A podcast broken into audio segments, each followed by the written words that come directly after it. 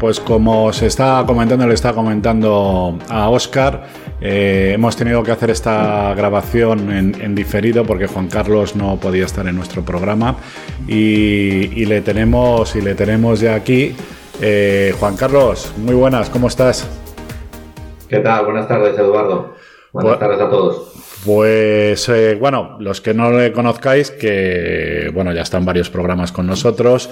Eh, Juan Carlos Lozano es vicepresidente de ECA, que es la European Copycat Association, y que a raíz, ¿no? Juan Carlos, del, del, incidente, más que incidente, del secuestro del avión por parte de Bielorrusia, del vuelo de, de Ryanair, eh, habéis sacado un comunicado conjunto con, con IFALPA ¿no? Eh, expresando vuestra indignación, ¿no?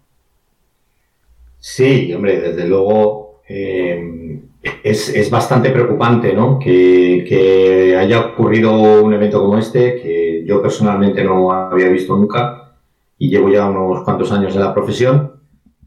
Y es preocupante que los pilotos no podamos confiar en, en, bueno, pues en, en, el, en el sistema, ¿no? En este caso, en los servicios de control de tránsito aéreo y en, y en un país que, bueno, que aparentemente envía información falsa para conseguir que un avión aterrice en su, en su territorio y con ello conseguir, eh, bueno, pues detener a, a dos personas.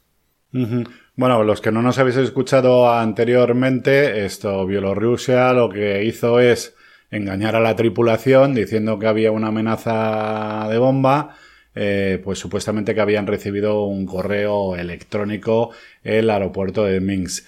Pero también, si ayer estuve, eh, visteis a Aviación Digital, pudisteis leer en Aviación Digital la noticia que sacamos, el propio proveedor de, servicios ha, negado ha negado que eso fuera así y que el correo, el supuesto correo eléctrico llegó justamente después de que se, después de que se desviara al aeropuerto nacional de Minsk. Luego, eh, como bien sabes, bueno, tenemos eh, dentro de uno de los medios que están asociados a aviación digital, eh, que es Defensa y, Aviación. Esto, pues, publicó la imagen de un MiG-29 de la Fuerza Aérea de Bielorrusia que puede ser que también participó en el secuestro del avión de, de, Ryanair. ¿Cómo puede pasar esto, Juan Carlos, en el siglo XXI? son cosas que, uno... Yo, si, si, no, si no fuera tan triste y tan serio, sería para, reírse, ¿no? Eh, porque además suena un poco como a película de espías de los años 60, ¿no? Eh, la verdad es que el, el, problema es serio. El problema es serio porque, claro, todos los que volamos, todos los profesionales que nos dedicamos a esto confiamos en que, en que el sistema eh, funciona y que el sistema es confiable, ¿no? Entonces, que de repente mm, se prepare todo un plan, como aparece, como parece que, ha sido, ¿no? Para convencer a una tripulación de que tiene un problema grave a bordo, eh, poner en riesgo tanto a la tripulación como al pasaje de ese vuelo, porque evidentemente lo que se genera es una situación de muy alta tensión. Yo intento ponerme en la piel de, esa tripulación, de esos pilotos, y la verdad es que tiene que ser una situación que no quisiera vivir nunca, ¿no? Luego, además, está la circunstancia de que la tripulación se ve incapaz de, de poder comprobar si la información es cierta. Es decir, la información les viene de una fuente y bueno, pues por circunstancias ellos no tienen otra posibilidad de comprobar si esa información es, es veraz, con lo cual tienen que, dependen única y exclusivamente de esa fuente. Entonces, yo creo que personalmente creo que la tripulación hizo lo correcto, trató de verificar, como parece ser, trató de verificar varias veces que la amenaza, si la amenaza era creíble, y el problema es que la única fuente de información que tenían era, era el, el, el el servidor de, el, proveedor de servicios de tránsito aéreo de, de, mm. Bielorrusia, ¿no? Entonces, que se supone que es el que genera el, problema. Sí. Entonces, bueno, yo creo que la profesión, la, perdón, la, tripulación ha actuado de forma, de forma profesional y seria en un evento que ha sido muy, muy lamentable. Oye, Juan Carlos, e, este evento se categoriza como interferencia ilícita, ¿no? Dentro de lo que es eh, ¿Se puede considerar como interferencia ilícita? Yo creo, yo creo que sí. Es decir, yo, eh, he leído por ahí algún estudio bastante concienzudo por la parte legal y hay varios, hay varios eh, artículos, tanto del convenio de Chicago como del convenio de Tokio, que, al parecer se han vulnerado. Es decir, tú lo que has hecho es, has inducido información falsa, supuestamente falsa, a una tripulación para llevar a un avión al suelo, eh, mediante algún tipo de coacción, ¿no? Entonces, yo creo que sí podría categorizarse como una interferencia ilícita, porque en realidad lo que has hecho ha sido desviar un avión y, además con, una intención bastante mala. Es decir, no se hacía para salvar vidas, sino más bien para, para, coger y llevarse a la trena, ¿no? Como digo yo, a un opositor. Eso es. Eh, que, me parece increíble. Eh, hablabas antes de la situación de la tripulación, ¿no?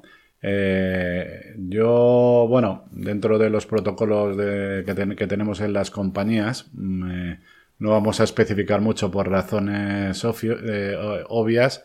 Eh, pero sí que es importante, ¿no? Cuando te avisan de una bomba, hay un procedimiento específico, ¿eh? sobre todo porque está muy vinculado con el tema de la presión, eh, la presión barométrica. todo esto complica mucho la operación, ¿no, Juan Carlos? O sea, es que aquí parece que esto simplemente es un simple incidente de que han cogido los bielorrusos, han, han contado una milonga, pero no, aquí se ha puesto en riesgo la seguridad de un vuelo, eh, y que requiere y que, como bien dices tú, que gracias al adiestramiento que recibimos las tripulaciones, hasta tenemos protocolos para este tipo de para este tipo de, situaciones, ¿no? Eh, en este sentido, parece que la respuesta de Europa eh, ha sido contundente. se han prohibido los sobrevuelos sobre Bielorrusia. Eh, aquí se ha puesto, yo creo que es de las pocas veces que he visto yo que se ha puesto todo el mundo de acuerdo, ¿no? En la condena, no solo la condena, sino también en la, en, la, en las medidas que se van a tomar, ¿no? Que afecta, vamos, a Bielorrusia le afecta por todos lados. Ya no solo es una cuestión de sanciones económicas, sino que también eh, las sanciones que, que, va a haber, o sea, las restricciones que van a tener para poder moverse por Europa. De hecho, uno de los vuelos que venía para Barcelona Sabes que se tuvo que dar la, vuelta porque ya se aplicaba esta restricción, ¿no? Sí, ha, habido varios casos de, la, de vuelos de la compañía Belavia que, se estaban dirigiendo a sus destinos y, se quedaron orbitando, se quedaron haciendo esperas en algún punto y al final tuvieron que volver porque, porque no se les autorizaba a continuar. Sí, yo creo que la, yo creo que la reacción de la Unión Europea en los primeros momentos fue de estupor, porque era difícil de creer que algo así podía estar pasando. Y, sin embargo, pues, pues eh, cuando se confirmó, pues realmente la, la, la, reacción ha sido unánime, ¿no? Y, nosotros hemos hecho un poco lo mismo, es decir, em, tanto IFALPA como ECA, ECA es el representante de IFALPA en Europa, pero aún así hemos decidido aunar nuestra voz, primero porque queríamos que se oyese en Europa y también porque se oyese en, en Montreal, concretamente en la OACI. Creemos que, es necesario que la OACI tome medidas eh, en este asunto, es necesario que se abra una investigación.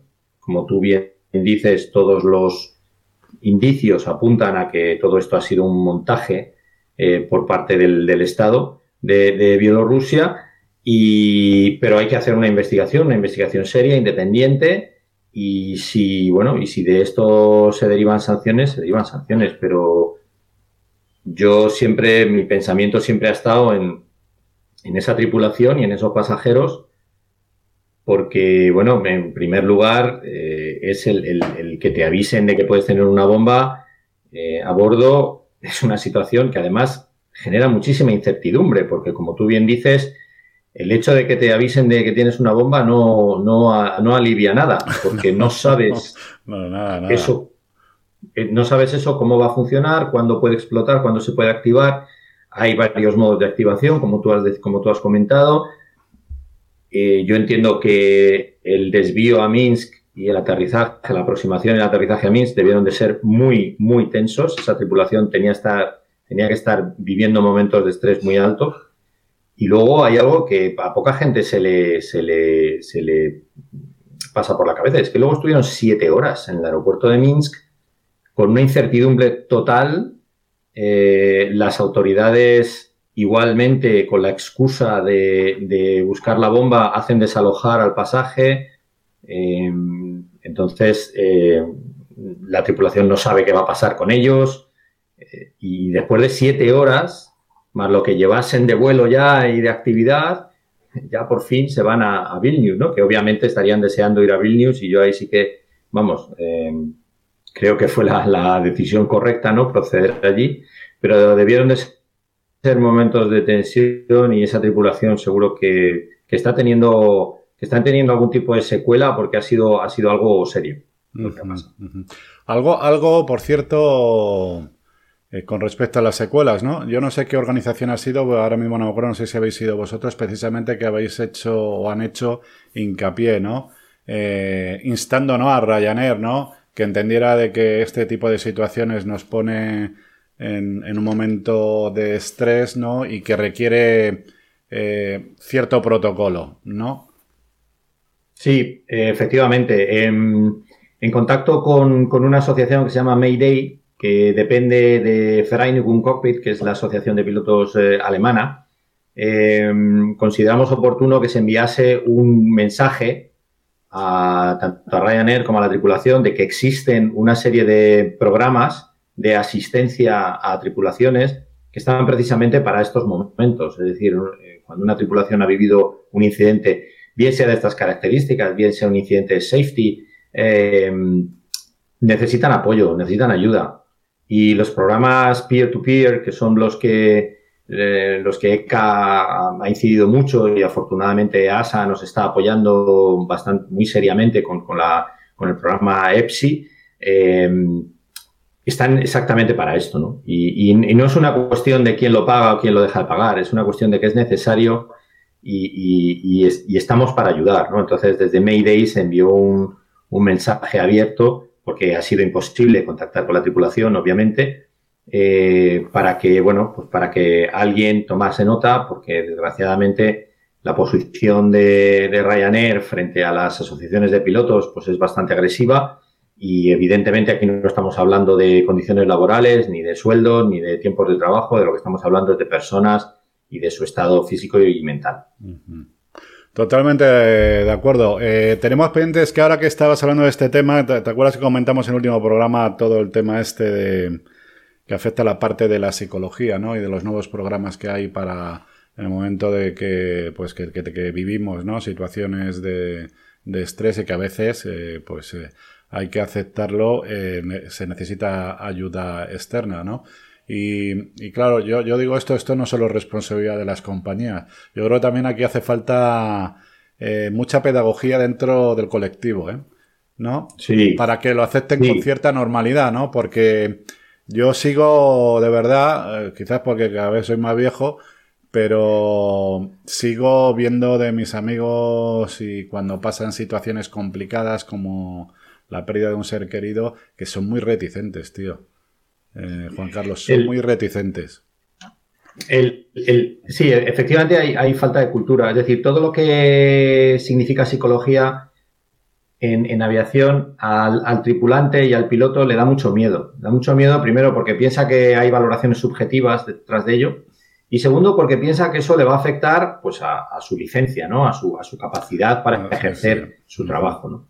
Entonces, lo que tenemos que, lo que tenemos que mandar un mensaje muy claro es que los, programas de apoyo a, pilotos, los peer support, em, no, precisamente para lo que están destinados es para reintegrar a tripulaciones, para reintegrar a tripulantes que han sufrido una situación y reintegrarlos de una manera, eh, digamos, suave, es decir, mediante la asistencia de alguien que trabaja en un profesional que, claro, sí, sí Inicial, inicialmente, quien te va a tratar es eh, normalmente pues puede ser un piloto o un tripulante de cabina de pasajeros. Es decir, el primer contacto se va a tener así. Sí. Eh, yo estoy, es una eh, persona... estoy muy de acuerdo, Juan Carlos, y, yo creo que lo que pasa es que necesitamos un programa entero para esto. ¿Vale? Y además, yo te lo digo, ¿eh? yo creo son de esas cosas que, que me gusta comprometerme y siempre que tenga la oportunidad mandar el mensaje para para, joder, que, que el, pedir ayuda, el pedir la asistencia eh, de, profesionales es algo que tendría que estar ya normalizado.